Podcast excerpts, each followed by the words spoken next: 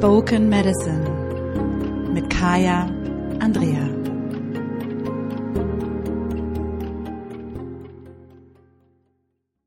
Hallo und herzlich willkommen zum Spoken Medicine Podcast. Mein Name ist Kaya Andrea. Ich freue mich sehr, dass du mit dabei bist.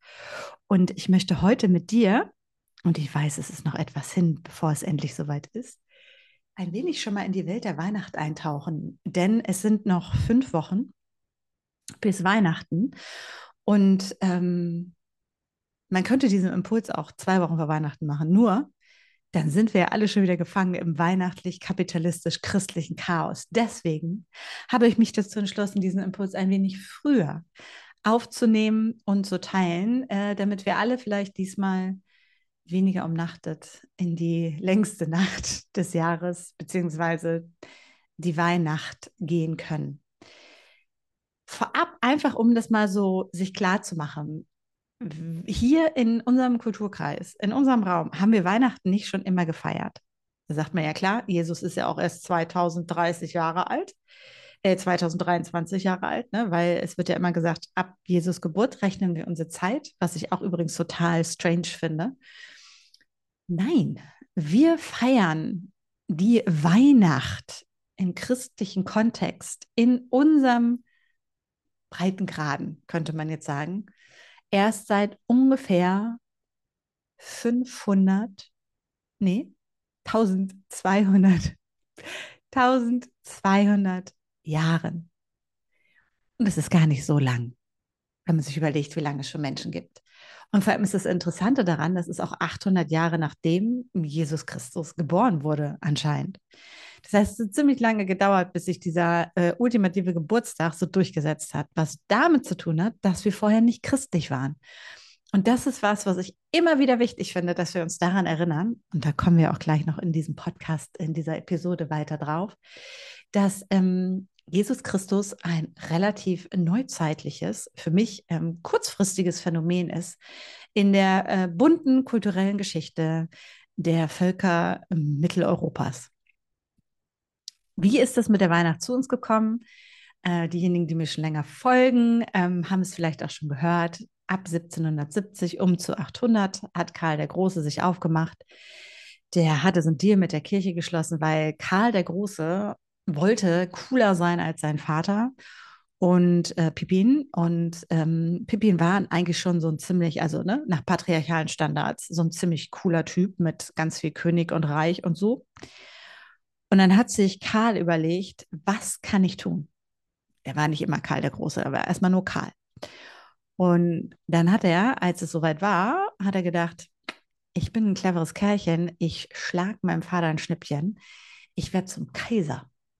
Ich bleibe nicht König, ich werde zum Kaiser und damit übertreffe ich meinen Vater um Meilen und um Längen. Das Ding dabei ist, um Kaiser zu werden, musste er einen Deal mit der Kirche machen, denn also wenn man in Deutschland lebt, dann ähm, ist das immer noch so, dass Staat und Kirche nicht wirklich getrennt sind, ähm, was ich bis heute skandalös finde. Das wäre nochmal äh, eine andere Episode.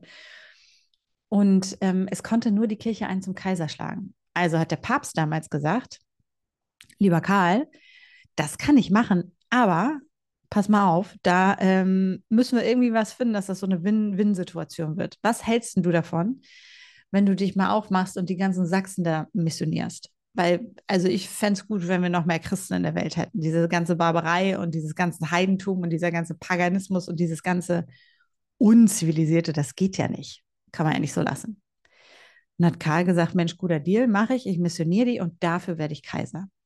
Und so ist es passiert, dass um zu 770 Karl sich aufgemacht hat, ähm, äh, die letzten Sachsen zu missionieren. Richtung Teutoburger Wald ging es los. Ähm, Externsteine, die großen Schlachten, die da waren, Widukind.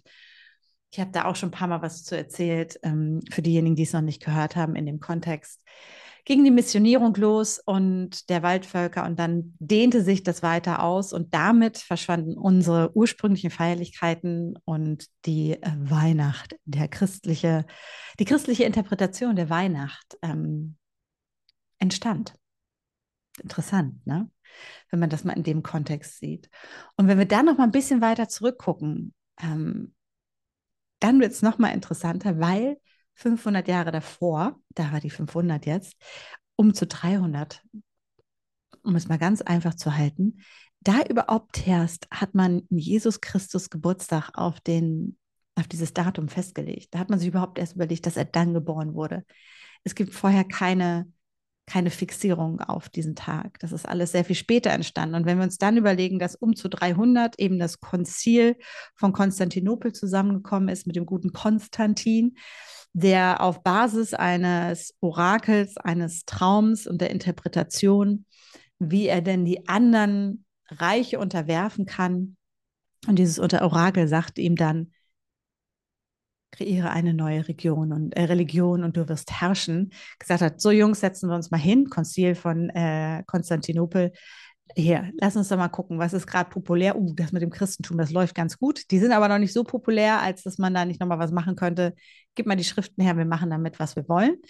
Und äh, packen das so zusammen, dass es für uns ganz gut passt. Dabei ist übrigens auch das ähm, Evangelium von Maria Magdalena rausgeflogen, was wir in Berlin mittlerweile wiederfinden. Wer also Lust hat, das zu sehen, kann ins, ich glaube, im Pergamon-Museum ist es. Ähm, oder in einem dieser Museen kann man sich das ähm, Evangelium von Maria Magdalena durchlesen. Ist das nicht interessant? So, und jetzt finde ich, hört sich die Geschichte von Weihnachten irgendwie auch schon ganz anders an. Das mal so als vorab. Was haben wir eigentlich dann vorher gemacht? Wo, ohne, ohne Jesus Christus, was, was haben wir denn dann gemacht? Und das ist das, ähm, wo wir heute eintauchen, wo ich dich heute einlade. Denn bevor es Jesus Christus gab und die Kirche, gab es Frau Holle, die große Göttin, Freya, Frick ähm, und wie sie alle hießen. Es war immer die gleiche Repräsentation der großen Göttin. Es war immer die große Göttin mit unterschiedlichen Namen. Ähm, ich gehe mit Frau Holle, weil sie den meisten von uns noch bekannt ist und weil es da auch noch, also das war so der Raum Hessen-Thüringen, da war die mega, mega, mega präsent, die Gute. Ähm, und da gibt es heute noch Hollerbrunnen, es gibt noch ähm, Frau Holle Seen, wo die Menschen, wo die Frauen hingehen, wenn sie Kinderwünsche haben. Also dieser, das wirklich zu merken, dass trotz der all, all dieser Christianisierung Frau Holle nicht verschwunden ist. Holla, die Waldfee, nicht verschwunden ist. Hehl nicht verschwunden ist. Trotz all dem, was passiert ist, ist diese Figur diese Erinnerung, dieses Narrativ, diese Göttin immer noch da. Und das finde ich mega. Und deswegen begehe ich auch die geweihten Nächte. Es ist nicht für mich die eine Weihnacht, sondern die geweihten Nächte immer in Verbindung mit Frau Holle. Denn sie steht für mich für die uralte Anbindung an unsere Rhythmen, an unsere Zyklen, an das, was vor der Missionierung geschehen ist ähm, und an das, was uns wirklich verbindet mit dem, worum es eigentlich geht, um diese alten Rhythmen und Zyklen und die Geschichten, die dahinter stehen. Was hat Frau Holle denn jetzt aber eigentlich mit Weihnachten zu tun? Das ist natürlich eine berechtigte Frage. Dazu direkt der Hinweis, Weihnachten war nicht immer am 24.12. Also an dem Tag, wo es jetzt ist sondern Weihnachten, und jetzt wird es ein bisschen tricky, jetzt muss man ein bisschen mitdenken, war früher am 21.12.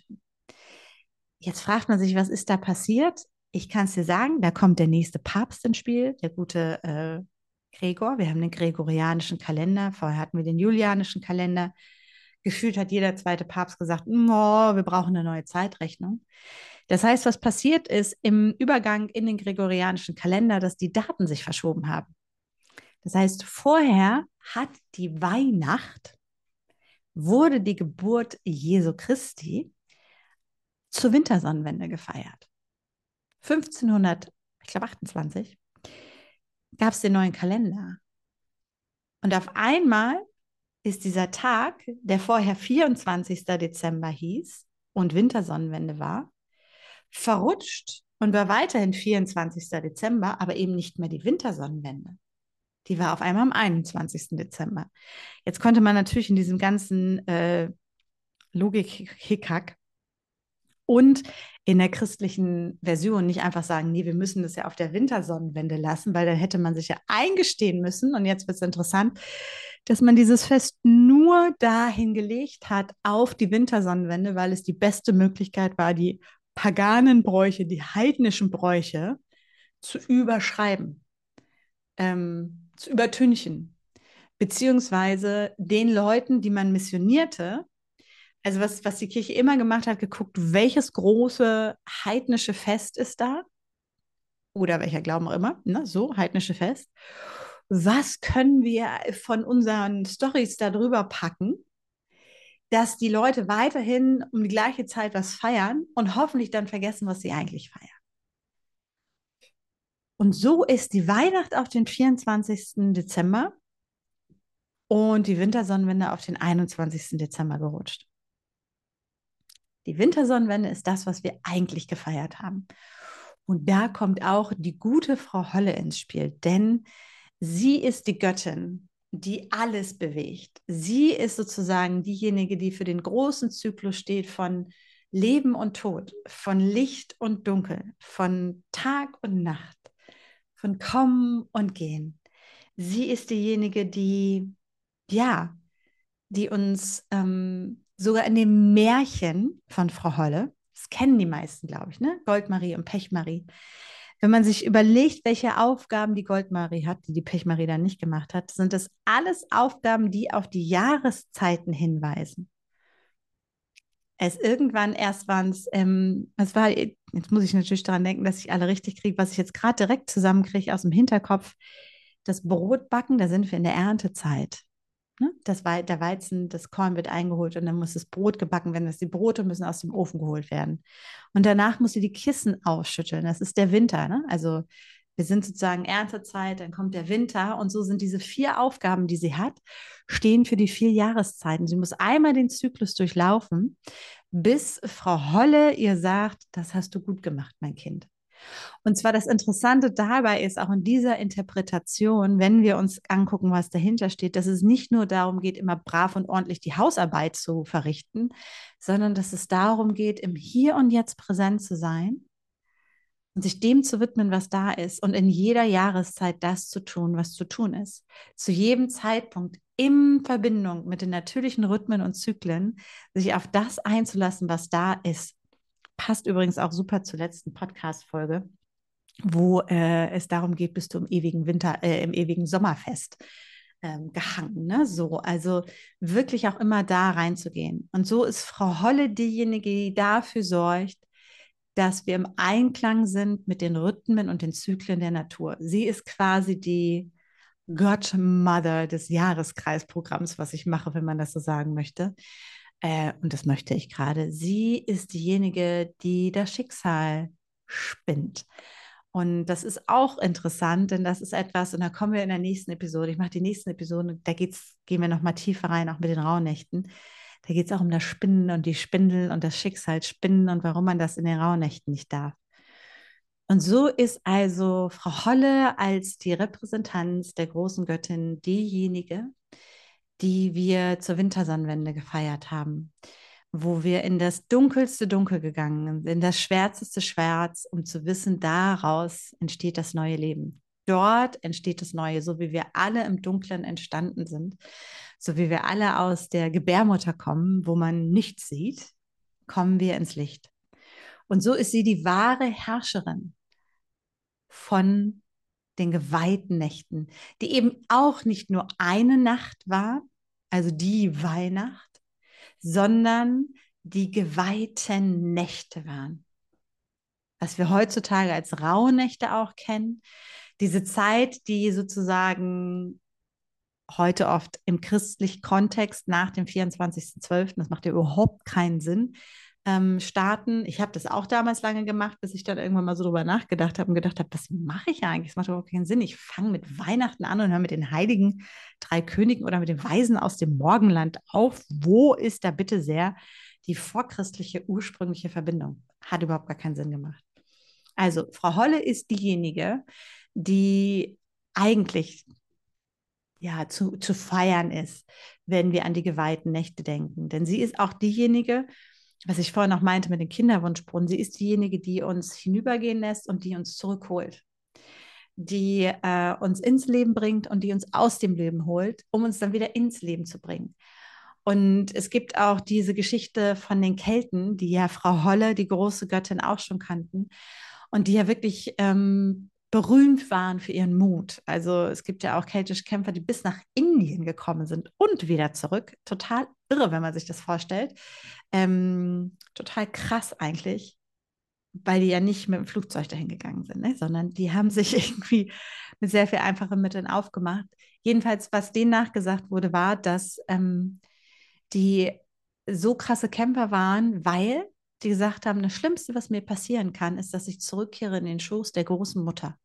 Ich komme wieder nach Hause. Ich kehre zurück, sprich, ich gehe zurück in die Gebärmutter von Frau Holle, die mich irgendwann wieder gebären wird. Und wo bin ich besser aufgehoben als in der Dunkelheit, in diesem dunklen Schutz, aus dem alles entsteht? Und das ist die stille Nacht, die heilige Nacht, die Wintersonnenwende. Und was wäre, nur mal so als Impuls, wenn du damit auch den Weihnachtsmann gehen lassen kannst, wenn du damit ähm, diese ganzen Ideen von wahnsinnig vielen Geschenken für uns gegenseitig gehen lassen kannst, sondern wenn es eigentlich im Kern darum geht, dass ähm, wir uns an die großen Rhythmen und Zyklen erinnern, dass wir Kekse und Milch ja nicht mehr vor den Schornstein stellen für den dicken Weihnachtsmann, der da irgendwie durchkrabbelt, sondern dass wir Kekse und Milch vor die Tür stellen oder eben auch den Schornstein, der damals ja das Rauchrohr war, ähm, durch das unsere Ahnen kommen können, durch das wir die Verbindung zu großen Göttinnen finden können. Ein Hinweis darauf übrigens auch, könnte, ich könnte so viel erzählen, aber ich will es gar nicht zu lang machen. Ein Hinweis darauf übrigens auch ist, dass wir ähm, die Weihnachtsgans haben. Und ähm, wenn du den Impuls zum 11.11. .11. kennst, dann hast du schon mal von der Martinsgans gehört. Und wer aufgepasst hat, der weiß, dass die Gans das Tier der großen Göttin ist. Und so widmen ihr wir ihr einmal um zu den 11.11., .11., Samhain, Samhain, Allerheiligen, Allerseelen, Halloween, wie auch immer wir es nennen wollen, äh, diese Gans, weil alle gut nach Hause gekommen sind weil wir alle wieder zu Hause, nach Hause geholt haben, das Vieh und so weiter und so fort. Und zu Weihnachten gibt es eben auch diese Gans zur Wintersonnenwende. Eigentlich dürfte die nicht Weihnachtsgans heißen, sondern sie möchte Wintersonnenwendgans heißen, weil wir sie auch der großen Göttin widmen.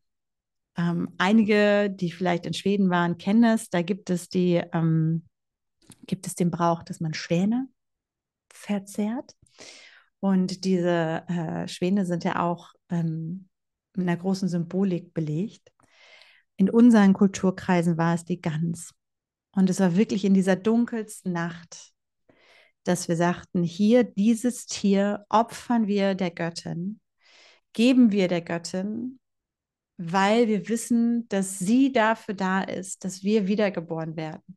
Wenn man sich jetzt überlegt, dass die Winter damals auch noch ein bisschen länger und strenger waren, als sie es jetzt sind, war das auch eine viel existenziellere Zeit für die Menschen. Und es war der Moment, in dem es darum ging, wirklich zu merken, das war die Wintersonnenwende, dass wo wir ähm, Altholz geholt haben aus dem Wald und wo wir äh, Immergrün genommen haben, das da drum gewickelt haben, alle Lichter ausgelöscht haben und dann das Feuer mit diesen beiden Elementen entzündet wurden in der totalen, totalen Stille. Das heißt, dieses Altholz steht für das Alte, aus dem wir entstehen und was gleichzeitig auch gehen darf. Da sind wir dann bei den Sperrnächten, bei den Dunkelnächten. Und das Neue, das Immergrün steht für das Neue, diesen ewig sich spinnenden Lebensfaden, die neuen Generationen, die immer wieder kommen werden. Das kommt zusammen in dieser Nacht. Und das sind dann die Rauhnächte und das, was an Visionen daraus entsteht. Und auf einmal fühlt sich diese Weihnacht ganz anders an. Weil das Geschenk, worum es wirklich geht, ist, dass wir diese Zeit miteinander verbringen, gemeinsam an diesem Feuer. Und die alten Generationen die Jungen ansehen und ihre Zukunft darin erkennen. Und die jungen Generationen die Alten ansehen und ihre Wurzeln darin erkennen. Und genau das ist die Qualität von Frau Holle die uns immer wieder einlädt, da reinzuspüren und da reinzugehen und zu erkennen, wo bin ich gerade? Frühling, Sommer, Herbst und Winter in meiner Lebensphase, in meiner Tagesphase, im Jahreskreis, im Menstruationszyklus und so weiter und so fort. Und das mal als kurzer Impuls dazu, was eigentlich das Thema Weihnachten für mich eben nicht bedeutet, sondern warum ich Frau Holle feier und auch am 21.12. feier, ähm, schon seit Jahren. Und als kleiner Impuls und als kleine Einladung, das vielleicht auch zu tun. Ich habe überhaupt gar kein Problem damit. Und das ist mir auch nochmal wichtig, wenn Menschen 24., 25., 26. feiern. Ich weiß, dass allein dadurch, dass die Feiertage da liegen, dass wir frei haben, das natürlich sehr viel einladender ist. Ich finde das großartig, wenn wir das tun, weil wir wirklich, wirklich gerne Zeit mit unseren Familien verbringen wollen. Wenn es aber eine Pflichtveranstaltung ist oder zu so einer ausgelutschten Tradition wird, die irgendwie stressig ist oder die wir schwierig finden, dann ist das hier meine Einladung zu sagen, lass den christlichen, missionierten, künstlich kreierten Scheiß gehen und setz dich mit deiner wirklich geliebten Familie und wenn du es alleine bist, ist es auch okay mit deiner mit deinen Freunden, was auch immer es sein mag, am 21.12. hin zur Wintersonnenwende. Holt euch ein altes Stöckchen, ein kleines Immergrün. Und wenn es auch nur die Kerze ist, ihr habt die entzündet gemeinsam. Und seid froh, dass ihr gegenseitig in eurer Präsenz sein könnt, dass ihr, dass ihr beide am Leben seid, dass ihr alle am Leben seid, dass ihr diesen Moment im Leben miteinander teilen könnt und wissend, dass ihr euch aufmacht in einen neuen Zyklus gemeinsam. Es ist ein wunderbarer Moment, um zu reflektieren, um zurückzuschauen, gemeinsam zurückzuschauen, vielleicht sogar in jeden Monat des letzten Jahres, wenn man möchte, zurückzuschauen und zu sagen, was man aneinander schätzt, ähm, was man aus diesem Jahr mitgenommen hat, was man vielleicht auch im alten Jahr, also in diesem alten Zyklus wirklich lassen möchte äh, und das mit ins Feuer zu geben und gemeinsam nach vorne zu schauen und vielleicht auch schon so ein paar Wünsche zu äußern, bevor wir in die Rauhnächte gehen. Das mal als kurzer Impuls heute äh, dazu. Beim nächsten Mal tauchen wir ein in die Rauhnächte. Da gibt es nochmal mehr zu den Rauhnächten, weil dann ist es nämlich passend ein Monat bis Weihnachten. Habe ich mir gut überlegt. Ich bin total neugierig zu erfahren, wie es dir mit diesem Impuls geht, denn ich weiß, dass Weihnachten echt auch immer wieder so ein Triggerthema ist, weil es so aufgeladen ist mit so vielen Emotionen. Und ähm, ich könnte natürlich hier noch fünf Stunden weiterreden über alle möglichen Bräuche. Wenn es etwas gibt, was dich besonders interessiert, dann lass es mich wissen in einem Kommentar unter dem Video äh, auf Spotify, auf Apple, auf dem Blog. Ähm, ich freue mich immer, immer, immer riesig über fünf Sterne auf sämtlichen Plattformen. Ihr wisst gar nicht, wie sehr das hilft und wie wichtig das ist. Wenn dir die Folge gefällt, dann ist das sozusagen das Dankeschön. Das freut mich mega. Und wenn du jemanden kennst, der diese Episode hören sollte oder wo du glaubst, das ist super oder den Impuls hast, es auf Social Media zu teilen, dann tu das. Das ist sozusagen paying it forward, wie man das so schön im Englischen sagt, ne? das einfach wirklich weiterzugeben. Und das ist das schönste Wintersonnenwend, nicht Weihnachtsgeschenk, Wintersonnenwend-Geschenk, was du mir machen kannst. Und ich freue mich dieses Jahr auch ganz besonders, weil es dieses Jahr wieder ein Rauhnachtsprogramm geben wird. Und zwar heißt es Hollas Heilige Nächte. Und da tauchen wir ein. Das war jetzt sozusagen so ein mini kleiner Vorgeschmack. Und dann tauchen wir ein in die Geschichten. Es gibt, ähm, wir werden nicht nur eine richtig tolle Wintersonnenwend ähm, Live-Session miteinander haben, sondern es wird auch zum Hohen Frauentag im Januar eine weitere Live-Session geben. Und wer einmal schon dabei gewesen ist, der weiß, wie kraftvoll das ist, wenn wir zusammenkommen und ähm, in, in diese Energie gehen, der Transformation, der Heilung und der Veränderung. Es geht natürlich wieder auch um die Ahnen. Es wird geklärt, es wird gehealt. Ähm, wir bewegen ganz viel und es gibt auch nochmal richtig schön Input, um wirklich all das in seiner wahren Bedeutung zu erkennen. Es wird einen Räucherguide geben äh, und der kommt rechtzeitig vor der Wintersonnenwende. Das heißt, ähm, und er wird den Fokus haben wirklich auf heimische Kräuter. Ähm, bei mir das nochmal ganz wichtig ist, dass wir richtig, richtig gut in diese Energie reingehen können. Ähm, es wird einen Guide geben zu dem Thema Sperrnächte, Dunkelnächte. dass du auch diese Zeit nutzen kannst. Wir werden eben nicht nur in den Rauhnächten zusammen sein, sondern wir werden einen ganzen Mondlauf miteinander verbringen, vom 13.12. bis zum 11.01. Denn ich finde die Zeit davor und danach auch immer wichtig. Man darf das nicht unterschätzen, dieser Übergang, der da ist.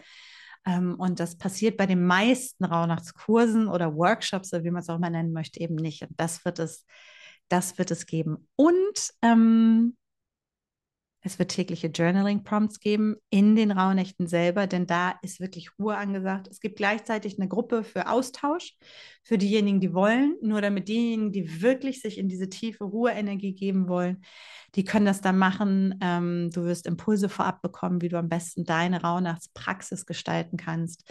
Ähm, und, oh Gott, es ist noch so viel mehr. Ich habe das alles gar nicht am Schirm. Es wird auf jeden Fall kraftvoll und toll. Hollers heilige Nächte.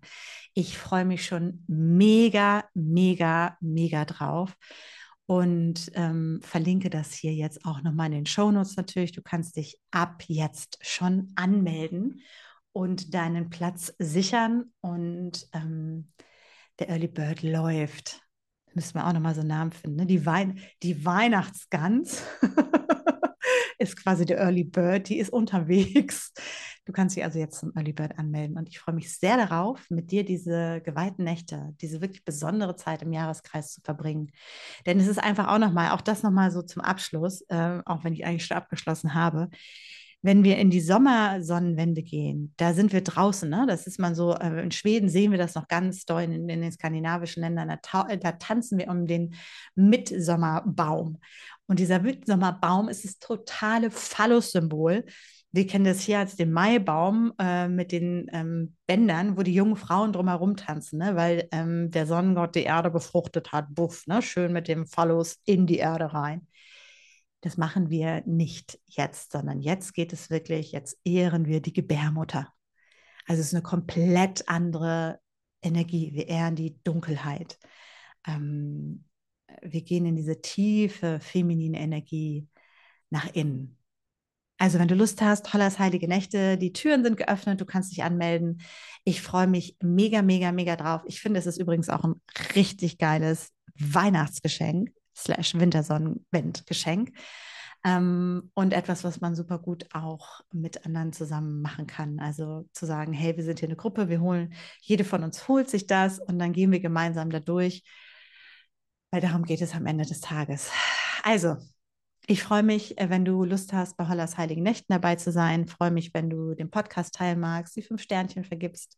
Vor allem in dieser dunklen Jahreszeit können wir alle Sternchen gebrauchen. Und wir hören uns nächste Woche wieder. Lass mich gern wissen, wie dir die Episode gefallen hat, was deine Gedanken da so sind. Und ich wünsche dir erstmal alles Gute in Sisterhood.